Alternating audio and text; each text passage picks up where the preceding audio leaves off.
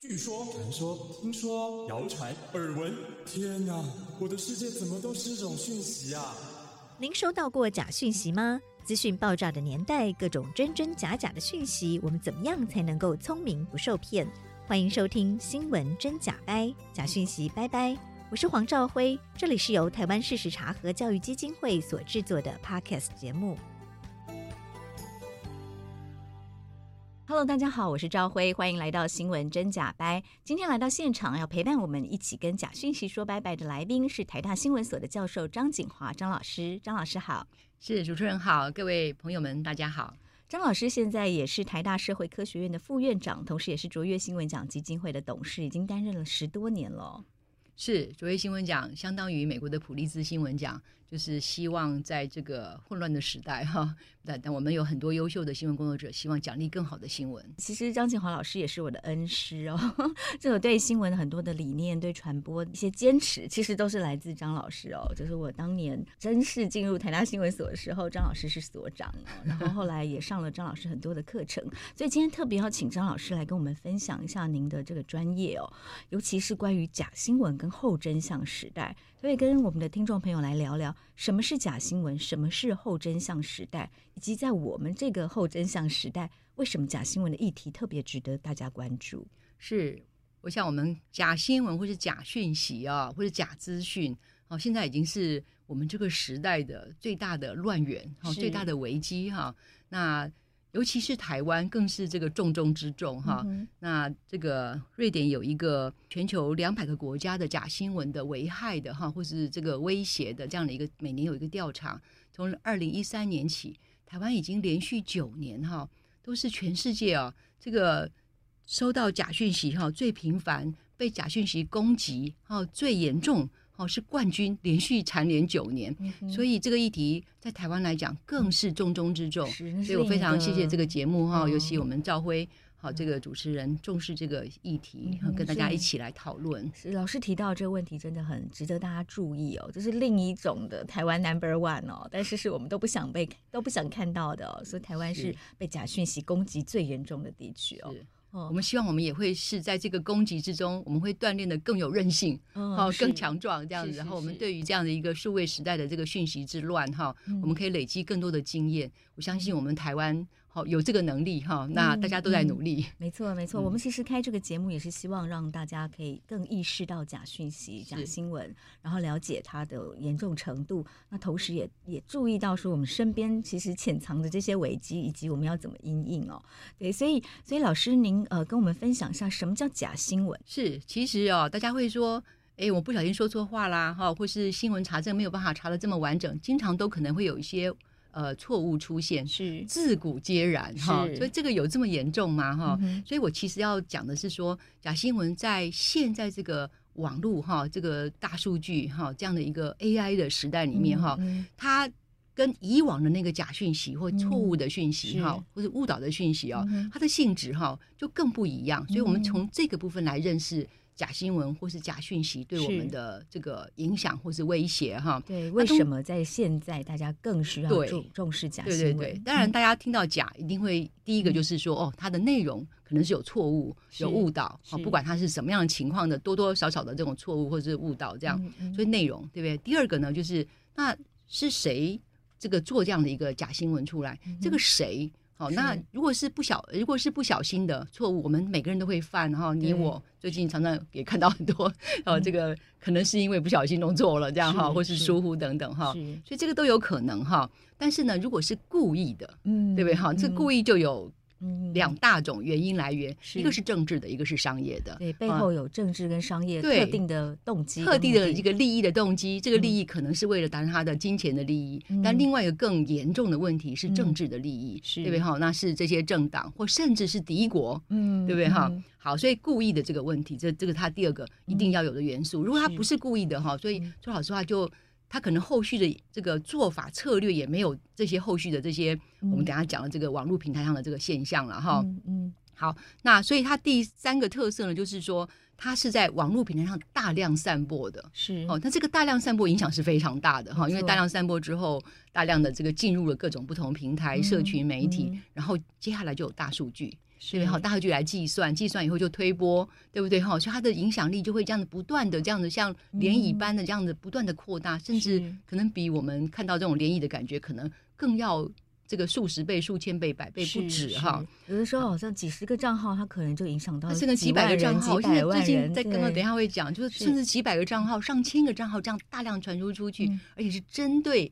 不同的呃，这个你你的喜好、你的偏好、嗯、你的需求、嗯、你的偏见是这样哈，然后就扩大你的偏见，然后扩大个人的偏见，其实是扩大整个社会的对立、仇视这样子。然后这样的对扩大对社会对立仇视有什么好处呢？可能是某些政党获利，某些后政党候选人获利，嗯、但也可能是敌国，嗯、对不对哈？可能是有敌意的国家、嗯、故意挑起你们之间的这种。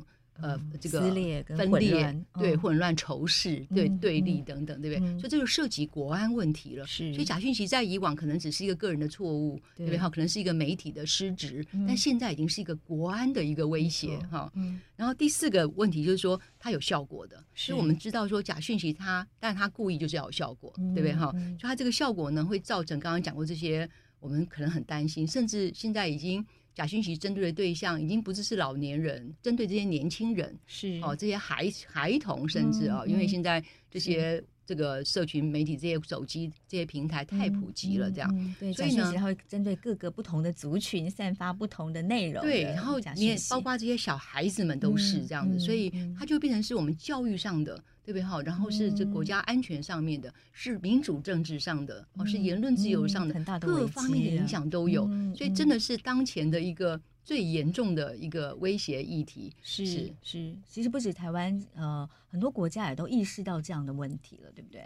是。说现在这个大家有用各种方式来对峙哈，来因应这样的一个假讯讯息或假新闻的问题，这样。当然，全球已经很多国家成立所谓的事实查核机制啦，或是设法来做一些法治的管制啦，或是这个普及这个媒体素养教育啦，等等哈。我想是呃，人类其实不断的在。呃，这个面临各种不同的危机，嗯、也就不断的开始这个，嗯、人家说道高一尺，魔高一丈了哈。但是我们相信魔高一丈哈，道、嗯、应该会高一丈二、一丈三，大家努力的希望我们能够创建一个更好的社会吧。嗯哼，是老师刚好提到，台湾已经连续第九年哦，被这个瑞典的研究组织认为说，台湾是被境外假讯息攻击最严重的地区之一，呃，不是之一哦，是第一名哦。他们是根据哪些指标来？呃，判准说这个被被外境外的假讯息严重攻击，呃，这些呃调查哈，他现在都是去看这个网络上的攻击的现象哈，就是看看这个国家这个它的受到所谓境外的这种这个网络上面的这种假讯息的攻击的现象，这是一个很重要。当然，另外更重要的是说。这个国家到底有没有在因应有关的法治，嗯、对不对？哈、嗯，然后这个各种的这种人民的警觉性是好等等哈，然后这个教育的措施，嗯、那么这些方方面面哈，嗯、那到底是这个现在做了多少？嗯、所以它会综合起来评量。嗯、是那台湾的情况就是我们受到的攻击是非常非常严重、非常多的，然后我们现在法治是很不足的。嗯，好，那当然也因为我们社会某种情况其实是分裂，所以大家对于政府是。或是对于任何机构都有怀疑，那这个怀疑又来自于假讯息的可能 挑拨攻击。等一下我们再会看说，这个这个整个的整体这样的现象，其实它已经不是个别的一个假新闻、假讯息，它是一个我们叫它叫做可能就后真相时代哈。那后真相时代里面哈，那么这个一个大家都开始怀疑的一个原因，是因为就是有一个所谓的可能是呃这种所谓的。呃，资讯战里面的认知战的这样的一个大量的这种、嗯、这个操纵性的攻击啊，嗯、所以这个想我想是今天我想我们特别可以谈一下的。是老师有提到几个关键字哦，后真相时代是资讯战跟认知战哦。我们先谈谈什么是后真相时代哦。最近这个这几年这个词一直一直的在大家可能偶尔都会听到这个名词，但是可能呃我们的听众朋友不见得真的这么了解，到底后真相时代指的是什么？我也是这几年开始看说，那它后真相讲的是什么？这样哈，嗯嗯、那其实也有不同的一些定义解释啦。不过，我想我们可能最关心的一个部分是说，呃，真相是大家都非常重视的，对不对？哈、嗯，没有真相，其实我们生存都会有问题。今天气象报错了，嗯、对不对？哈，它可能造成农渔损失，造成生命这个危害，对不对？那所以真相非常重要，大家也都会追求真相，也希望查证真相。嗯、但是呢，现在进入了一个很奇怪的一个，或是我们觉得很忧虑的时代是，是、嗯、呃。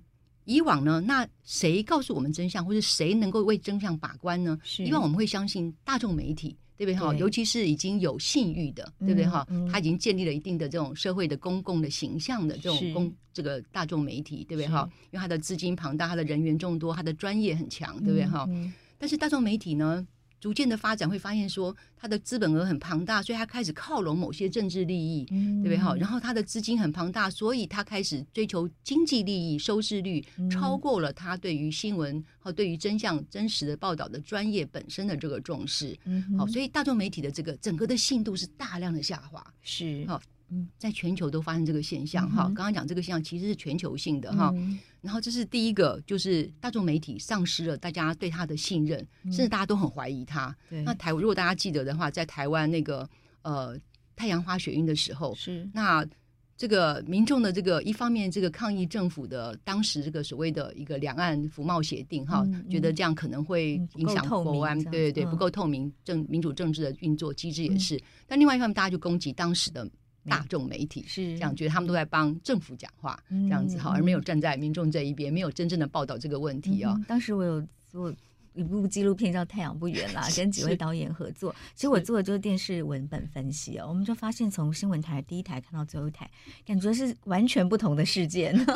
这包括游行的人数到底完全不一对，样，到底人数是多少？每一台怎么报都差这么多是，就是。你看起来好像是在平行宇宙发生的事，明明都是新闻所以整个大众媒体的信任度崩坏。我嗯记得当时新闻所的同学，还有联合了台大、台湾很多其他新闻科系的同学驻守在新闻一论坛，对，驻守在哦现场二十四小时的报道真相。是但是结束了，当然这个 平台就结束了哈。嗯，但是在当时发挥了很很大大的效应，真相大家会比较相信他这对样子哦。可是它不是一个就是像那种大众媒体这样一个专业的一个持续的哈这样的一个平台。嗯然后第二个非常重要的说，大家平常是相信这个政政府的，嗯对政府做什么呢？就拿了老百姓的这个纳税钱，不就为老百姓服务吗？嗯所以政府做的事情是应该要为老百姓服务。如果政府做的不好，他就应该被换掉，对不对？所以大大家对政府要有一定的信任度，嗯否则的话，我们每天连政府都怀疑，那我们这个生活所有的衣食住行要怎么依靠什么呢？嗯。对不对？嗯但现在呢，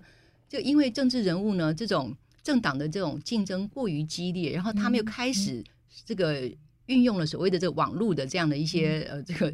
跟着这个假讯息时代的这样的一个操控，这样子，是。然后呢，大家政党都有网军哦，对，然后就开始善用网军，然后被嗯。大家发现之后呢，这些政治人物都不可信，嗯。这样，所以呢，现在政治人物对于公关的过度，甚至是已经是这个滥用，嗯。这样子哈，那包括网军等等哈，嗯嗯。所以造成民众对于政府也不信任，甚至对于政治人物，他也觉得他他可能就是真的是公然说谎，然后是。这个政治后面还有一个，除了自己国内的政治之外，我们现在也看到集权国家，它可以完全的，一方面是控制他的国内的这个言论自由，嗯然后于另外一方面就是他的他可以说任何的谎言，是。这样，然后把所有的异议者，对不对？你知道 T T 平时把你抓起来，对对。等下 我们看一下俄乌战争那个相关的这些讯息的案例，我们就会看到这非常的令人心惊了哈。所以呢，后真相时代是一个丧失了信任的时一个时代，所以人们变得非常的怀疑，无法信任。哦，然后呢，又加上这些这些这这样的一个文化里面哈，那么大家对于这个因为不重视事实，所以变成是。好像你去寻求的是你的跟你立场相同的，嗯所以就我们现在出现了所谓的同温层，变成重视立场而不是是非，是。哦，然后重视的是这样的感觉而不是真相。嗯，那这个呢是当前就是后真相时代的，其实是也是一个很大的危机，所以大家也在想说，我们怎么样恢复大家对于媒体的信任？怎么样恢复对于一个政治人物的信任？怎么样去判断这个所谓的这种国家，它如果操控讯息，那会造成什么样的危害跟危机？那这个警觉性现在都要必须要提高起来。张老师刚刚跟我们分析了什么是后真相时代以及它可能造成的危机哦。张老师在后真相时代，您有提到认知战、资讯战都是一个非常值得大家注意的现象，可不可以跟我们说明一下什么是认知战？是。后真相时代里面啊，我们说它是一个丧失了信任的机制啊，我们也不相信政治人物，我们也不相信大众媒体啊，那怎么会变成这样呢？哈，那是因为这些政治人物都喜欢说谎吗？嗯，对不对？哈，嗯那其实它后面还有一个很大的一个操纵在后面啊，嗯所以嗯对于这样的一个丧失了信任，然后大家彼此互相怀疑哈，然后真相不知道在哪里的这个情况。那其实是有一个很大的一个操控机制在后面。嗯，那我们刚刚刚刚也讲过哈，当然这个制造假新闻的啊，除了这个的动机里面就是政治，主要就是政治跟商业。嗯，那商业的话，其实政府是有些法规在管的。嗯，好，那我们也知道说卖卖瓜的说瓜甜，我们可能也比较警觉哈，这些所谓的这些广告植入这样。对对对。可是对于政治的话呢，哈，它是一个呃，可以说是在呃。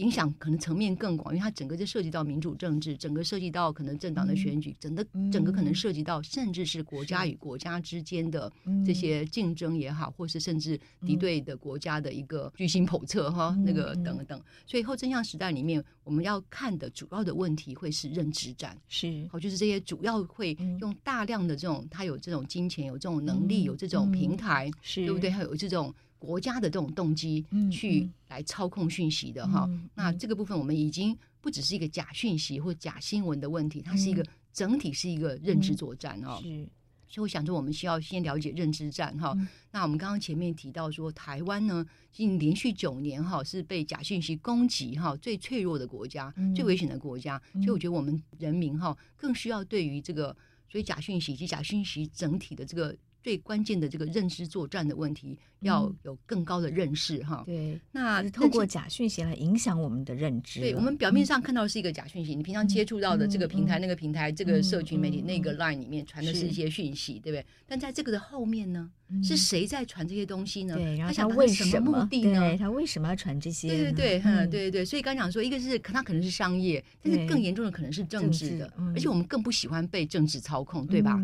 所以呢，我们更要。大家更要对这个问题有更深入的了解跟意识。嗯、对对对，好，那认真作战的这个部分呢，其实呢，我们刚刚讲说，来自于这种政治的这种理由，一个是国内的政党，对不对？哈、嗯，政政党竞争，嗯、对不对？另外一个呢是来自于敌国的，是对不对？哈、嗯，那我现在先讲这个敌国的部分呢，哈、嗯，因为国内的政治这个只要是自由民主国家，嗯、它其实会对于。呃，有很多的这样的一个言论自由的空间，嗯、所以呢，A 党讲成什么，B 党可能就会来、嗯、互相反驳，互相监督。所以其实民众还是有机会可以看到彼此不同的意见，嗯、然后媒体讯息很多，是不是要提也提供很多的一些澄清的机会？虽然有时候可能讯息混乱或是爆炸过，嗯、大家觉得很难分辨，嗯、不过至少它是有一个自由讯息的平台的。但是呢，刚刚讲过说，如果是国家级的这种认知作战的话，它就。更值得我们警觉了，是因为在这种情况之下，呃，来自于敌国，其实它会涉及到很多的问题了哈。好，所以我们先回到这个这个部分来跟大家稍微分享一下啊、哦。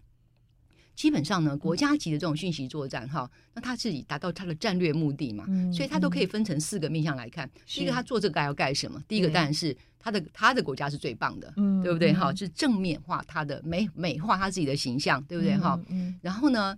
负面化其他国家，嗯、对不对？其他国家都是很乱的，嗯、对不对？哈，是不好的，嗯、对不对？然后呢，再来就是他他有什么出了什么事的时候，那就掩盖事实，嗯，对不对？好，没有，我没有做这件事情，这不是我做的，嗯、对不对？嗯、然后再来呢，就是甩锅给别人。可是事情确实是有啊，那、嗯、是谁做的呢？啊，我想最严最明显的例子就是俄乌战争，哈是，现在的情况哈，是跟这个呃这个。这个武汉肺炎哈，或者这个 COVID nineteen 的这样的一个疫情的情况哈，嗯、我们先看一下大家现在可能战事很紧张的这个俄乌战争哈。你看说俄国的宣传，我为什么要讲俄国的宣传是认知作战？嗯、那大家会说，哎，那乌克兰不是吗？对不对？他们都是国家啊，差别在于，我觉得这个是个很重要的差别哈。嗯、认知作战是指的这个国家它是没有言论自由的，嗯、或者是它严控言论自由。哦，是对，对，因为因为其实我们在这次俄乌战争中发现，两边都有在散发假讯息，对不对？因为这是资讯战，就是他会发很多的讯息，对他自己有利，对别人不利，对不对？哈，都可能有，对不对？有人也会说，那美国也有啊，那台湾也有啊，对不对？但是呢？我们一定要去看这个国家容不容许新闻自由，容不容许言论自由。他的民众是可以提出批批评的，可以反对的，甚至呢，人民可能万一不小心说错了，他也不会被受到什么严重的处罚的。现在传假讯息，台湾都还没有这个真正的好的立法，就是因为他。他舍不得，他不愿意，结果太强的立法造成对言论自由的伤害。对对对，所以自由国家其实是很保护民众的言论自由的。可是集权国家是完全相反，或是威权国家。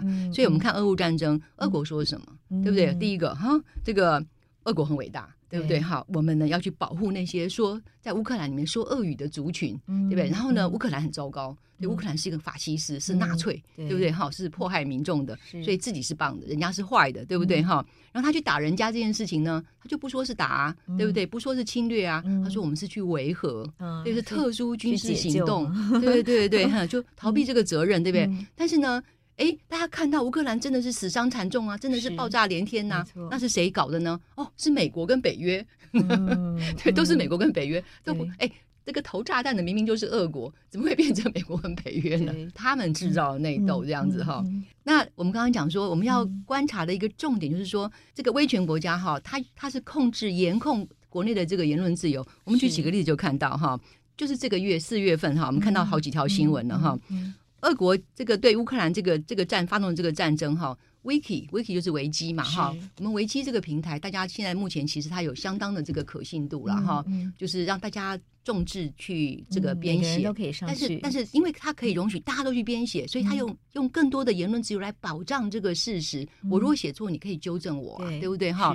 然后我写的时候，我要有证据啊。嗯所以 Wiki 现在大家一定有一定的相近的程度哈，嗯就是大家基本上其实我们学术界都已经让 Wiki 的一些资料，我们可以当做引用的来源，就是我们认为它是它是相当程度是可信的哈。嗯可是呢，这个俄国呢，他就很不满，他说呢，Wiki 上面呢说这个这场俄乌战争是俄国去侵略乌克兰这样子，所以他怎么办呢？他就警告这个 Wiki 呢，哈维基呢，说那个你这个你散播假消息，对不对？嗯我要我要这个罚款。嗯嗯好，我要罚款，然后我要这个这个这个罚金额很高哦，哈，等等这样子。然后之前 Google 也是一样嗯，FB 也是一样，哈、对所以他，然后还我们大家记得还记得有一个呃俄国的一个电视台的主播有没有哈？嗯他这个他在这个主播播新闻的时候，这个编辑啦，小编嗯对哈，他在后面拿了一个海报，拿了一个看板，对不对哈？说他们都在说谎，嗯 对不对？嗯 一个国营电视台的工作人员，对不对是哈？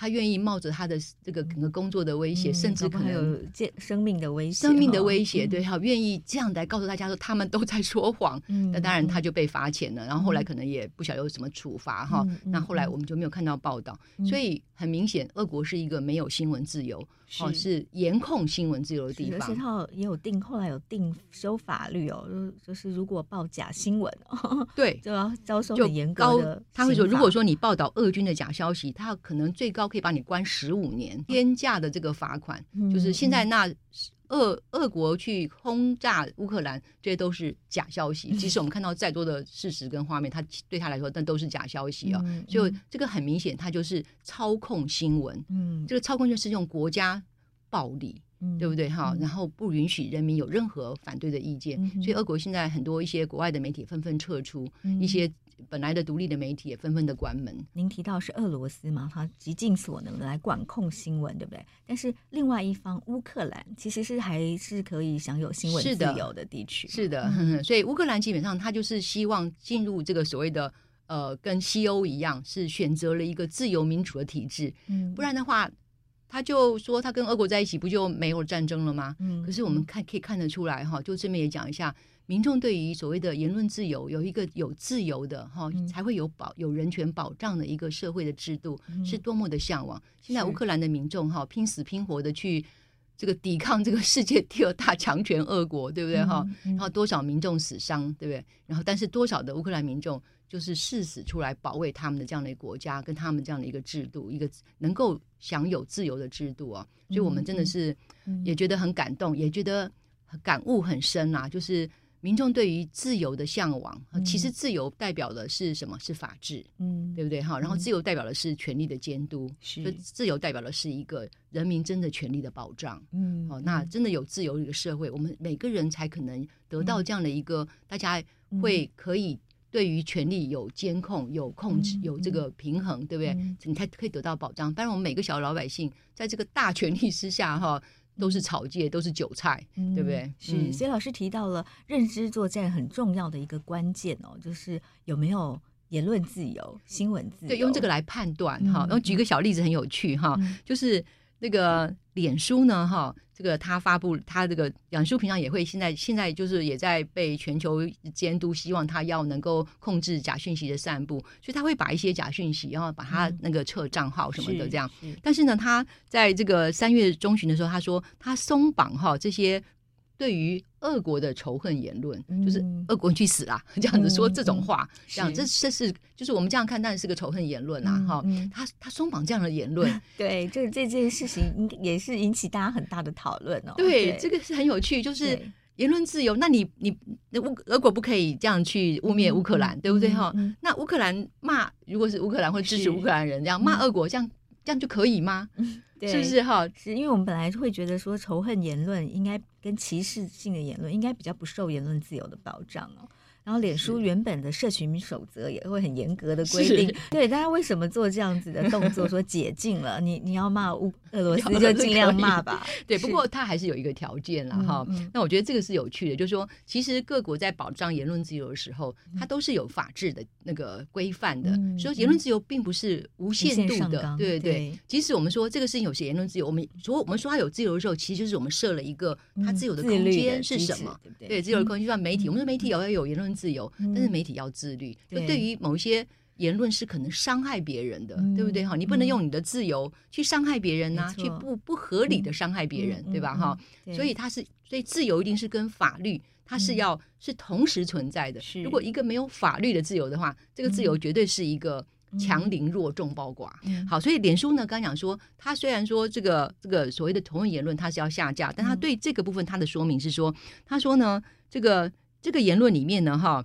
如果呢不含有其他的目标，或是呢这个言论里面呢哈，它呢呃不会有两个以上的可信度的指标，比方说就说我一方面骂你去死，一方面说我要用手枪或者我要爆炸，或是我要用毒气怎么把你弄死，嗯、或是说我在哪里把你怎么样弄死，嗯、就是后面有其他的具体的这个讯息的。一些方法，好、嗯、等等的话，那这个就不行。嗯，它只是一种它容容许一些情绪系的发泄、哦。这个情绪也许是在这样的你侵略别人、这样子造成大规模死伤的情况之下，嗯、在这个情况下是平衡的。嗯、你可以杀死别人，别人为什么不可以骂骂你、骂骂你呢？哦，就是说，对不对？哈，你你把我们这个生灵涂炭，造成这么几万人的死伤，对不对？而且不断的在轰炸，难道民众连？骂你都不行吗？嗯，我说这个其实是很有趣的一个考量了哈。所以包括刚刚你前面讲的歧视也好什么，它其实都有非常多的一些一些情境的考量。好，不是说你只要呃这个可能对对方不利，那就是歧视，那就是什么？其实不是的哈。所以它容许民众发泄情绪，但是不要有具体的说要在哪里把谁用什么方法。情绪的某种也可能是言论自由的范畴啦 哈。我们人嘛哈，就是有理性有感性，所以你有感性也是很正常的这样子。但是呢，它也是有一个界限。好，所以我就在讲说，言论自由的社会，它容许我们用更多的讨论来设定这个言论自由的范畴，然后大家觉得合理，对不对？哈，那它就一方面保障了大家的言论自由，一方面也这个相当程度的。避免了言论自由造成的伤害。嗯，对，是。但是其实啊，假讯息、假新闻，是不是其实也是滥用了言论自由的这样的环境？它其实背后的那个，我们刚刚讲那个动机，对不对？哈，这个动机造成的效果，它是一个破坏。比方说，敌国是破坏这个国家的安定，甚至是它是侵略这个国家的目的，对不对？哈，那这个的话呢，当然就是保护这个国家讲是不可以接受的。所以，对于所谓认知作战，是必须应该要有一些法律的规范。它为为了国家安全，为了保护，所以我们。可以看到说，其实现在各国都有一些相关的一些这种这种对于这种这种规范，像美国，它就会有所谓代理人法。中国大陆中共的媒体在美国散播的。这个讯息可能很多是属于认知作战的讯息。嗯，嗯，那美国为了保护他的国家的这个民主政治跟人民真正的这种自由言论的范畴，嗯、跟用言论自由来保障言论自由，是而不是用言论自由来伤害言论自由的话呢，嗯、或是骗大家，对不对哈？那他说他就会有立一些法。那台湾这个法目前是还没有立，就刚刚讲说为什么我们的这个。被威胁的程度 是世界之冠，嗯嗯、因为我们的法律还不够健全、哦。这个我们法律有很多的，哦、但很多它当然它不够完完备，然后但很多的原因呐哈。嗯、好，我们现在这个就先讲到这边哈。嗯、那俄乌战争我们要讲的不是只有俄国放送这些所谓的假讯、嗯、假讯息而已。我们刚刚这个。有一张这个这个图哈，可以可以看出来这个所谓的假讯息是什么？俄国到底是放了什么假讯息？比方说哈，那他就说，其实我们刚刚讲了几点原则嘛哈，那他前面就有一个哈，就是说他把那个呃乌克兰那个战火连天的那个图像哈，它一方面哈，它这个这是 CNN 原来播报的一个乌克兰战火的一个图像，但是呢，俄国呢的媒体呢就把它加上了一个标题说乌克兰战火持续，不过大致维持平和。嗯，就像他就他就是给你误导了这样。是那。那另外一个呢，哈，他就说传了一个公文说，乌克兰政府呢，哈，有一个临时的一个法令，哈，就释放重刑犯出来充军，嗯、这样子哈，并提供武器让他戴罪立功。嗯、大家觉得说，嗯，这样可以吗？把重刑犯都放出来，这样好像不太好。乌克兰这个国家显然不是一个治理很好的国家，嗯、你会对乌克兰整个就会有一个不好的印象，嗯、对不对？但这也是说俄国放的假讯息，那这个假讯息在台湾也传的还蛮多的，错 对对对。嗯、那我们现在就要看台湾的，那台湾为什么传的蛮多的呢？哦，所以现在这个所谓的这个这个中共如何协助俄俄国的这个宣传哈，这也是我们很值得关切。因为大家在关切乌克兰战争的同时，我们到底收到了什么样的讯息？这讯息是真的吗？是可信的吗？我们要怎么判断？俄乌战争其实有很多的假讯息来到台湾，您怎么看这些假讯息？是我们刚刚提到哈，就是认知战哈，基本上呢。它必须要被定义成在一在一个没有新闻自由、言论自由的这个国家国度里面哈，然后以国家的这个这样的一个媒体哈资源来操控讯息。那这个操控讯息的同时呢，它会是去把那些反对的哈那些不同的声音哦，去把它抓起来、关起来，哈，把它禁言这样子。所以呢，这个才叫认知战。好，否则的话呢，万一说错一件事情，政府可能讲错一个讯息，或是带偏了某一个风向。好，那这个其实民众是可以有自由言论市场里面是可以有不断的各种的批评哈，就像台湾你可以看到各种对于从总统、行政院长对不对哈，到各种立法委员、各部会所长的，包括现在的陈时中各种的批评，对不对哈？嗯嗯、所以基本上呢，你就不能说这个叫认知战战。好，嗯、那我们回到俄国的情况哈，那我们说俄国对乌克兰是认知战，好，但是我们不会说乌克兰的这些。强调他的民众多么的英勇奋战呐、啊，对、嗯、他们打掉了多少的这个俄国的这个直升机啊，嗯、这个坦克车啊、嗯、等等哈，我们不会说他的是认知作战，嗯，好，那因为呢，自由国家里面它是可以允许批评，允许大家提出这个异议哈，跟或是对于真相哈提出其他的这个检证哈，好，那这个俄乌战争不是只有俄乌发生而已，事实上大家会唱说这个俄乌战争其实影响的国家非常多了哈，台湾也非常的关切，因为呢，事实上。俄国跟中国的联手，对不对？哈、嗯，大家也非常的担心，嗯、对不对？哈，然后美国对于整个这个所谓的这个欧洲的这个乌克兰受到这个侵犯，哦，那它是北约之一，所以它也非常的关心，所以它其实是一个已经是一个全球的规模的一个战争的一个局面。嗯、那我们现在看到这个，呃，回到台湾的角度里面，我们一方面要看俄国跟乌克兰这边的战战事，那你会看到俄国的讯息，会看到乌克兰讯息，其实我们还会看到中共。这个在这个在这这个过程中，他把一些这个讯息放大或缩 小，或是或是歼灭的过程哈。嗯嗯、所以呢，这个就这个大家就发现说，中共其实会利用他的官媒放大了俄罗斯的宣传，嗯，好，而且呢，审查那些反战跟这个支持乌克兰的这些言论哈。那《纽约时报》有这样一个报道了哈。那这样的结果呢，会让中国的网民，那其实也包含台湾的网民，好、嗯哼，那。这个看到的是一个截然不同的战争原因，嗯、或是结，嗯、或是甚至对于结果的某种期待，哈是。那也远离了真正俄乌战争这样的一个侵略的一个事实，哈。那会造成更多的这种混乱，对不对，哈？好，所以呢，中共官媒它放大的是俄国的什么样的言论？就是俄国攻击，对不对？哈，乌克兰根本就是个法西斯，嗯、对不对？哈，那、嗯、攻击美国也是法西斯，攻击北约也是法西斯，对不对？哈，但是呢，俄国不是。嗯、OK，那如果有人批评俄国的话呢，他就审查言论，就把它下架。然后呢，台湾的民众就会发现呢，我们。呃，因为中国对于台湾的这个资讯战是刚刚讲过假讯息传递哈，是是讯息量是非常大的，因为同同文同种嘛哈，所以其实那个讯息的这个流布哈是非常容易的这样，所以呢这边呢也经常呢台湾会收到很多的讯息，然后合理化俄军的攻击，嗯，这样哈，然后呢怀疑美国跟北约国家哦他们是不是刺激刺激俄国过度，对不对哈？哎，同时呢就会叫大家说。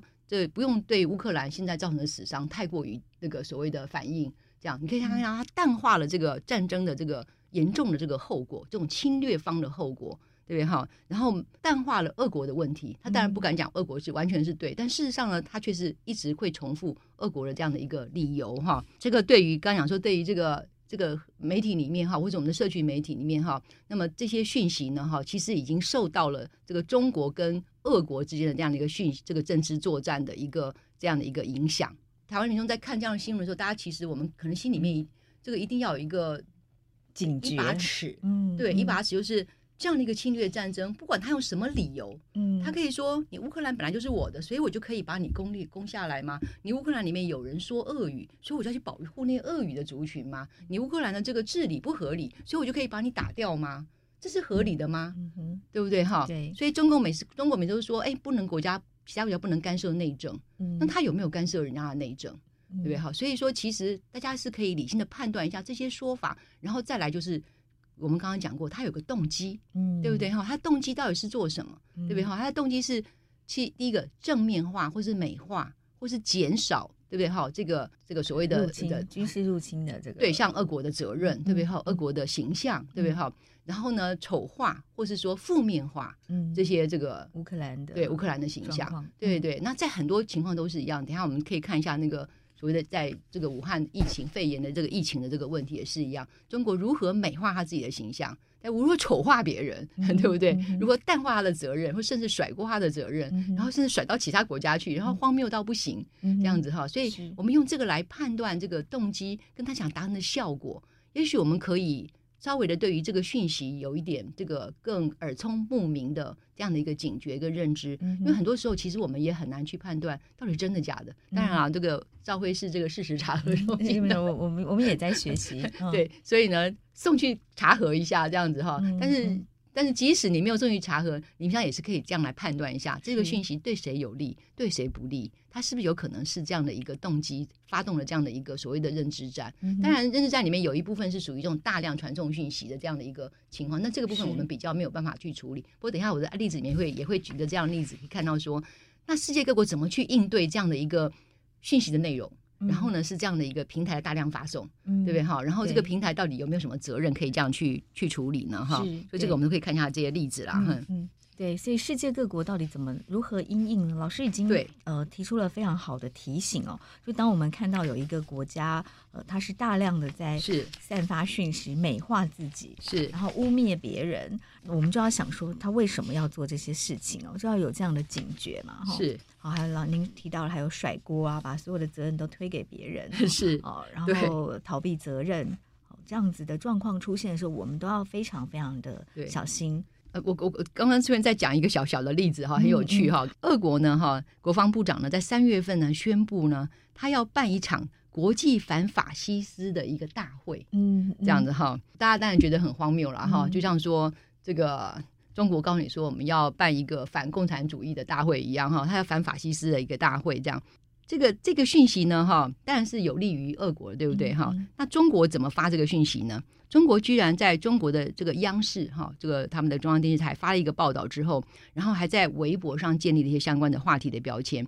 然后这个话题标签呢，在二十四小时，也就是一天之内，它的点击量居然达到了六点五亿次。嗯，一天哦，六点五亿，等于它的一 半的这个人口的数量都点击了这个。然后呢，它的国内有九十家的媒体都已经这个放送出去了。所以你可以看到说，这个国家操控的这样一个一个力道了。它这个会是在八月才要主办，即使是而且是一个 conference 而已，怎么会引起这么大的热这个热热烈的报道呢？所以你可以看到这个所谓的。这个国家级操控的这样的一个影响了哈，所以现在我们可以看到说，这些传播的平台，我们前面讲过，就像这样的假讯息、假资讯，它是网络时代的现象，嗯、所以它有个传播的平台的大量的传播，就大量传播里面可能是 AI 机器人啊，对不对哈？可能是这个买假账号啊，对不对哈？等等哈，这样大量传播，那可是传播的。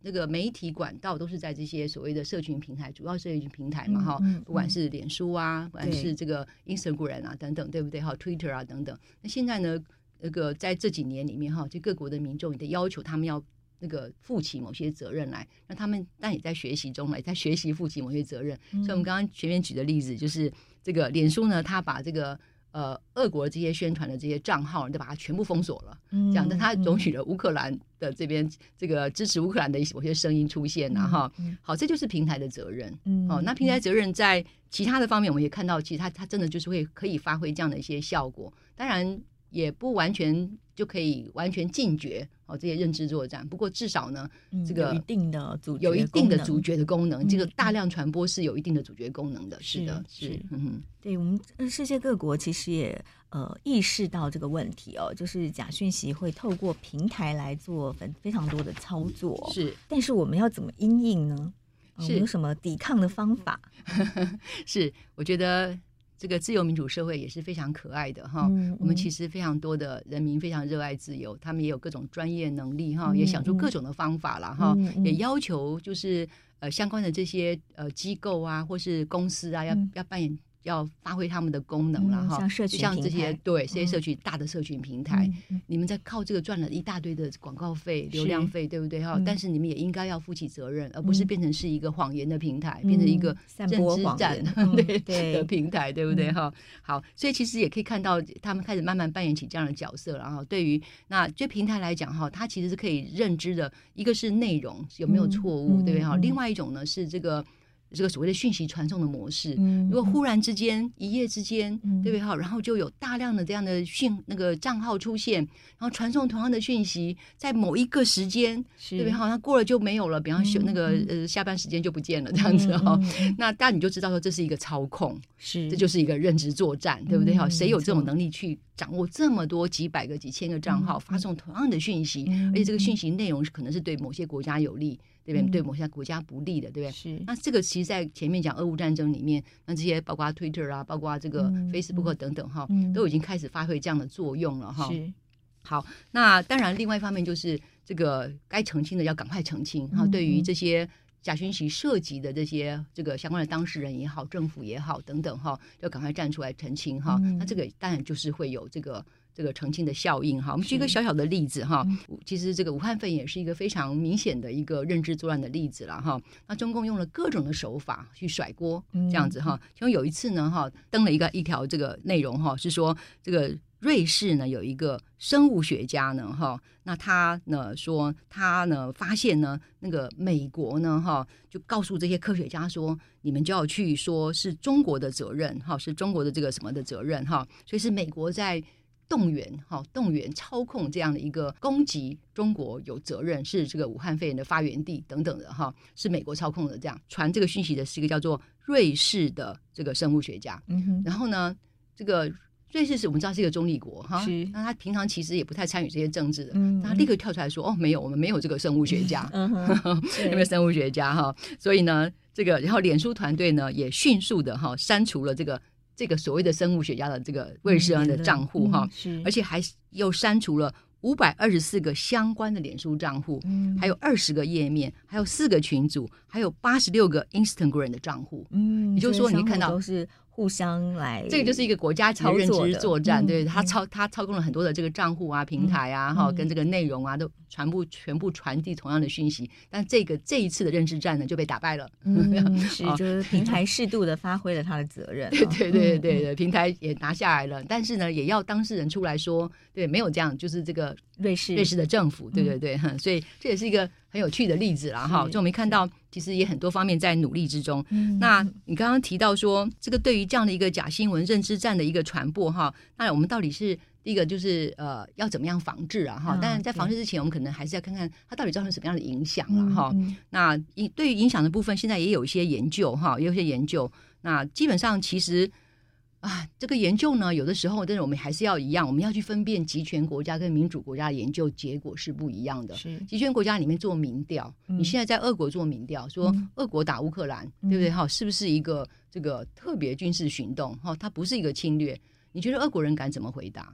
嗯哼，是不是哈？所以我们其实做研究很清楚，做民调很清楚。那在集权国家里，当他没有言论自由，对不对？当他跟政府言论不一样的时候，他会受到各种威胁。真实，他没有办法真实表达的。所以那样的民意调查结果，它其实是一个扭曲的结果，是一个被操纵的结果了哈。所以在俄国有做过这样的民调啊，就是他们在支不支持俄国去打乌克兰呐？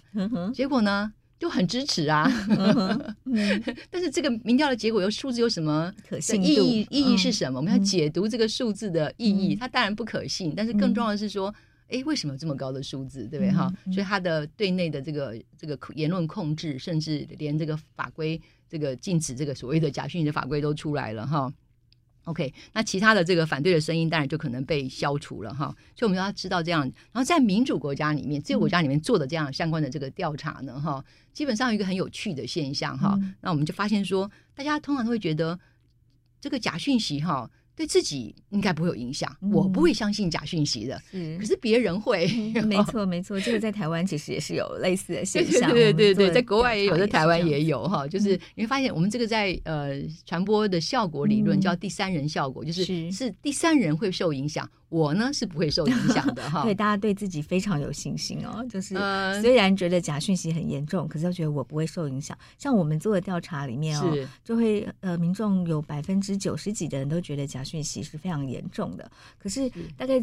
只有百分之呃超过一半的人，五十几的人会认为自己不会受到影响，可是有百分之九十几的人认为觉别人一定会被假新闻影 响、假讯息影响。对，OK。那当然，下面问题就来了：这些认为自己不会受到影响的人，真的没有受到影响吗？没错，这是我们也比较担心的。其实我们在社会学的理论有另外一种理论呐，哈，是叫做那个沉默螺旋理论。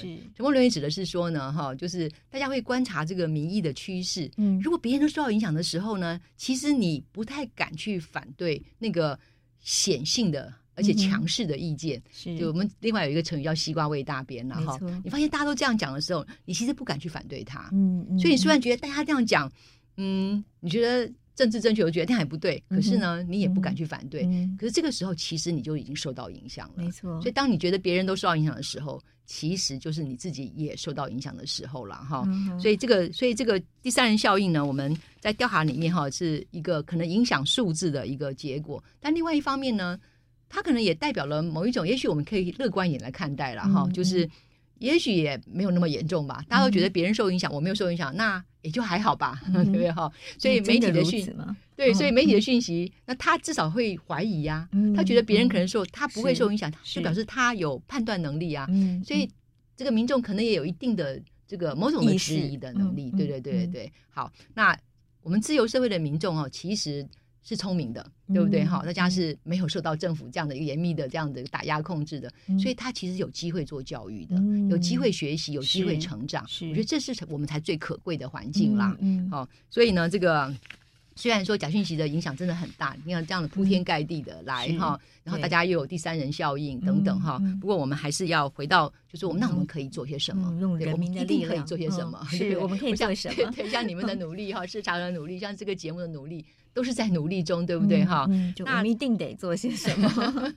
对，为了我们的国家安全，对，为了我们的自由民主的制度的保障，嗯嗯、对，为了我们每一个人的一个真的是自由尊严的幸福、人权的福祉，嗯、对，我们一定要做些什么，对不对？哈，好，那做些什么呢？哈，那其实大家常常提到的哈，都觉得那政府要负责啊，嗯、政府要有法规啊，是哦，那。这个政府的法规的部分，我想这个贵节目可以有一次找一个法律学者好好的谈一谈了哈。嗯、我这边就不特别多讲了哈。是、政府确实也是在努力中，嗯、但是呢，这个努力在言论自由跟假讯息的 防控中间要有一些平衡。对对对，那为了保护言论自由，你又不敢下重手，对不对哈？那事实上谁来判断所谓的真假讯息呢？哈，嗯、那政府有时候也会出错，媒体有时候会出错。嗯、那这个到底是什么时候怎么判断呢？哈、嗯，所以当然这各国有些有一些法。治啊，有些人规定平台一定要负责，嗯、有些人规定说这个政府就可以管制，这样就这种就都有，也跟这个国家的政治威权体制的程度是、嗯、民主的程度是有关系的啦哈。对，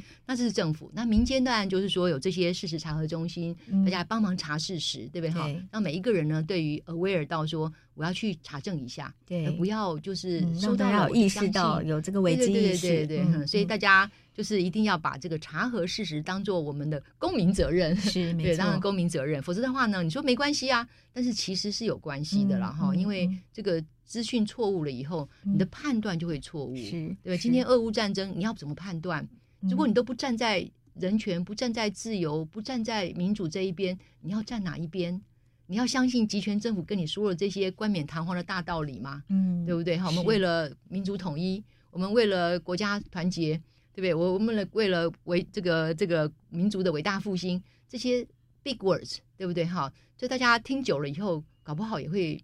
就被洗脑了，就被 洗脑也是要在这个没有自由的环境了哈，不然的话，我们像这样大家可以讨论，可以批评哈，家其实可以有更多的判断，所以我们要刚讲说查核要判断了哈。这个公民的力量哦，老师在国际间我们看到一些很有趣的例子。最近我们看到了一个非常有趣的现象哈，就是除了一般来讲政府要负责，平台要负责，民众要素养之外，我们还看到了一个网民的这个。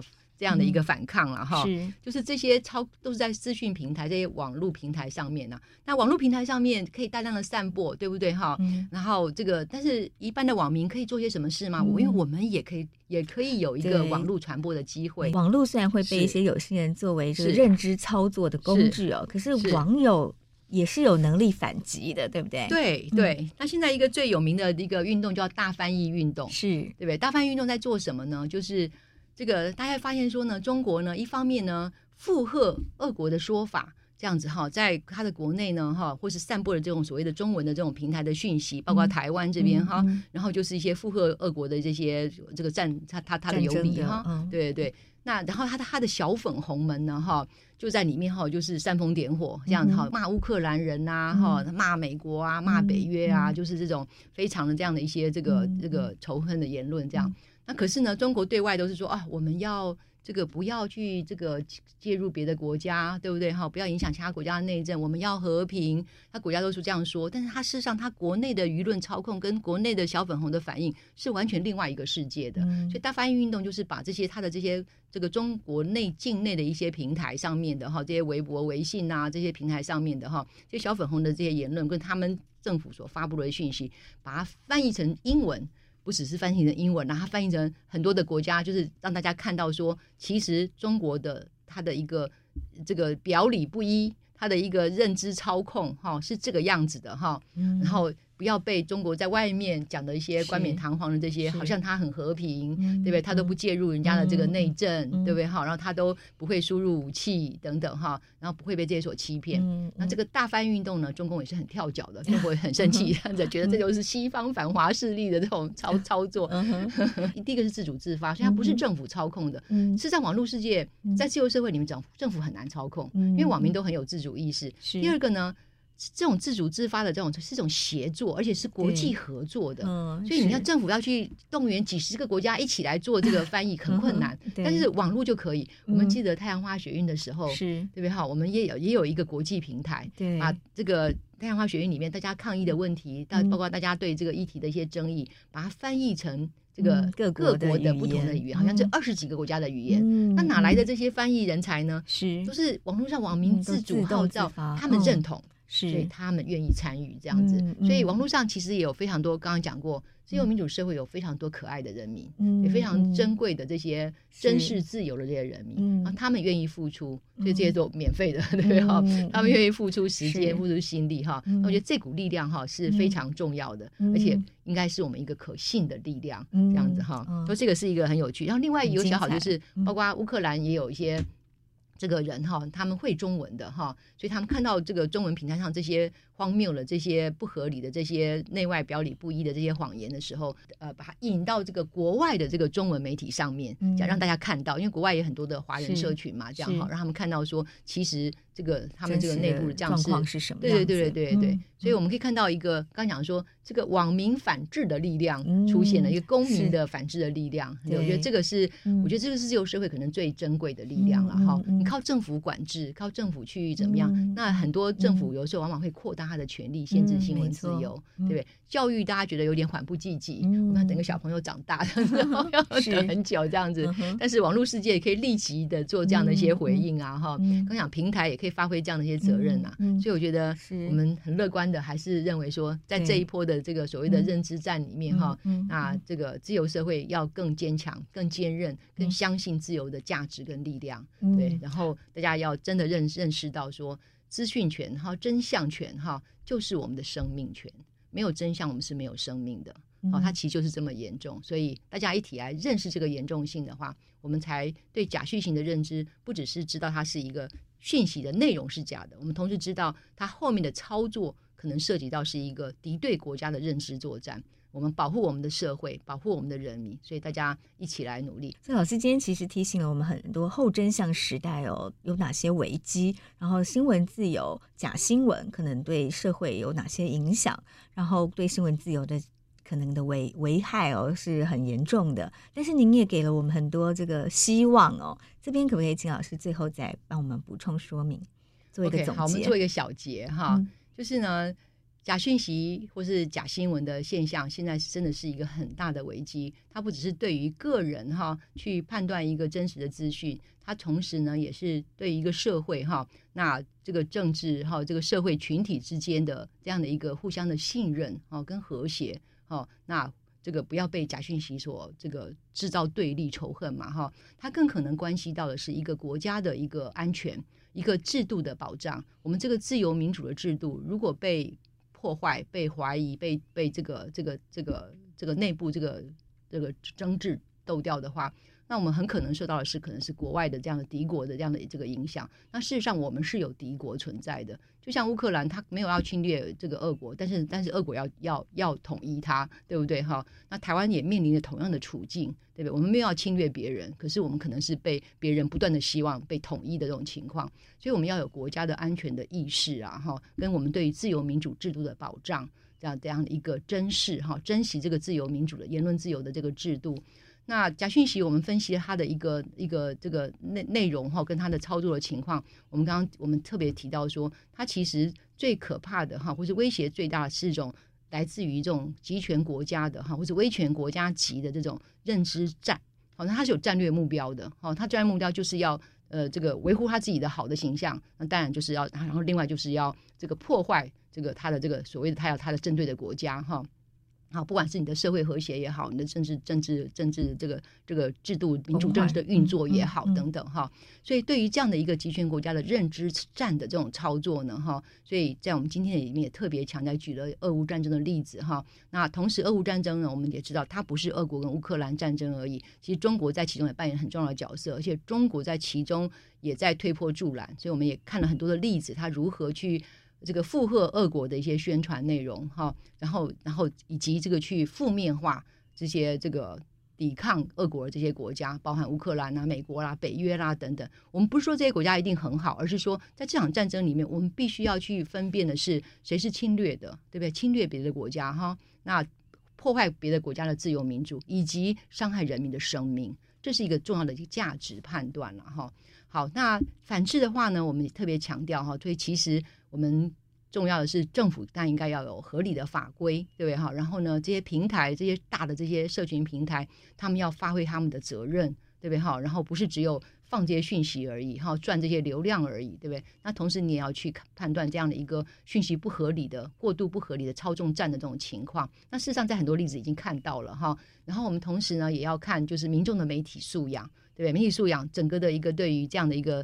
这个资讯环境的这种认知，对不对？好，跟这种警觉，好，跟这个对于事实，现在有很多这种查核的机制的这种运用，对不对？哈，那最后我们提到一个很有趣的，就是我们在俄乌战争之后，我们发现了哈，就是有一个所谓的网民的公民的力量那个崛起，哈，这个网民力量的自主网民的力量的崛起，哈，利用网络他们来曝光这些集权国家的这种资讯战或者认知战的这种内容，他说的谎话，他操控了这些。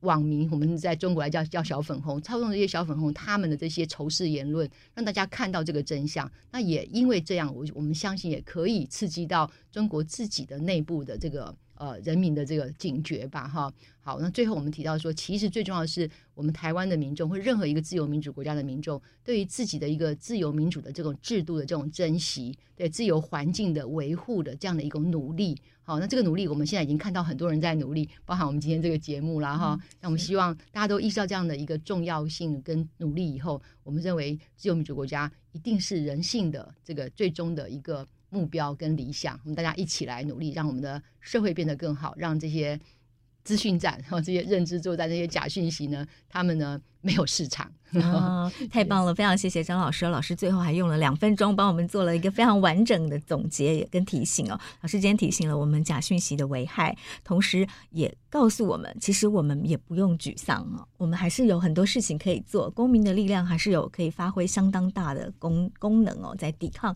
假讯息。谢谢老师，谢谢，谢谢，谢谢大家。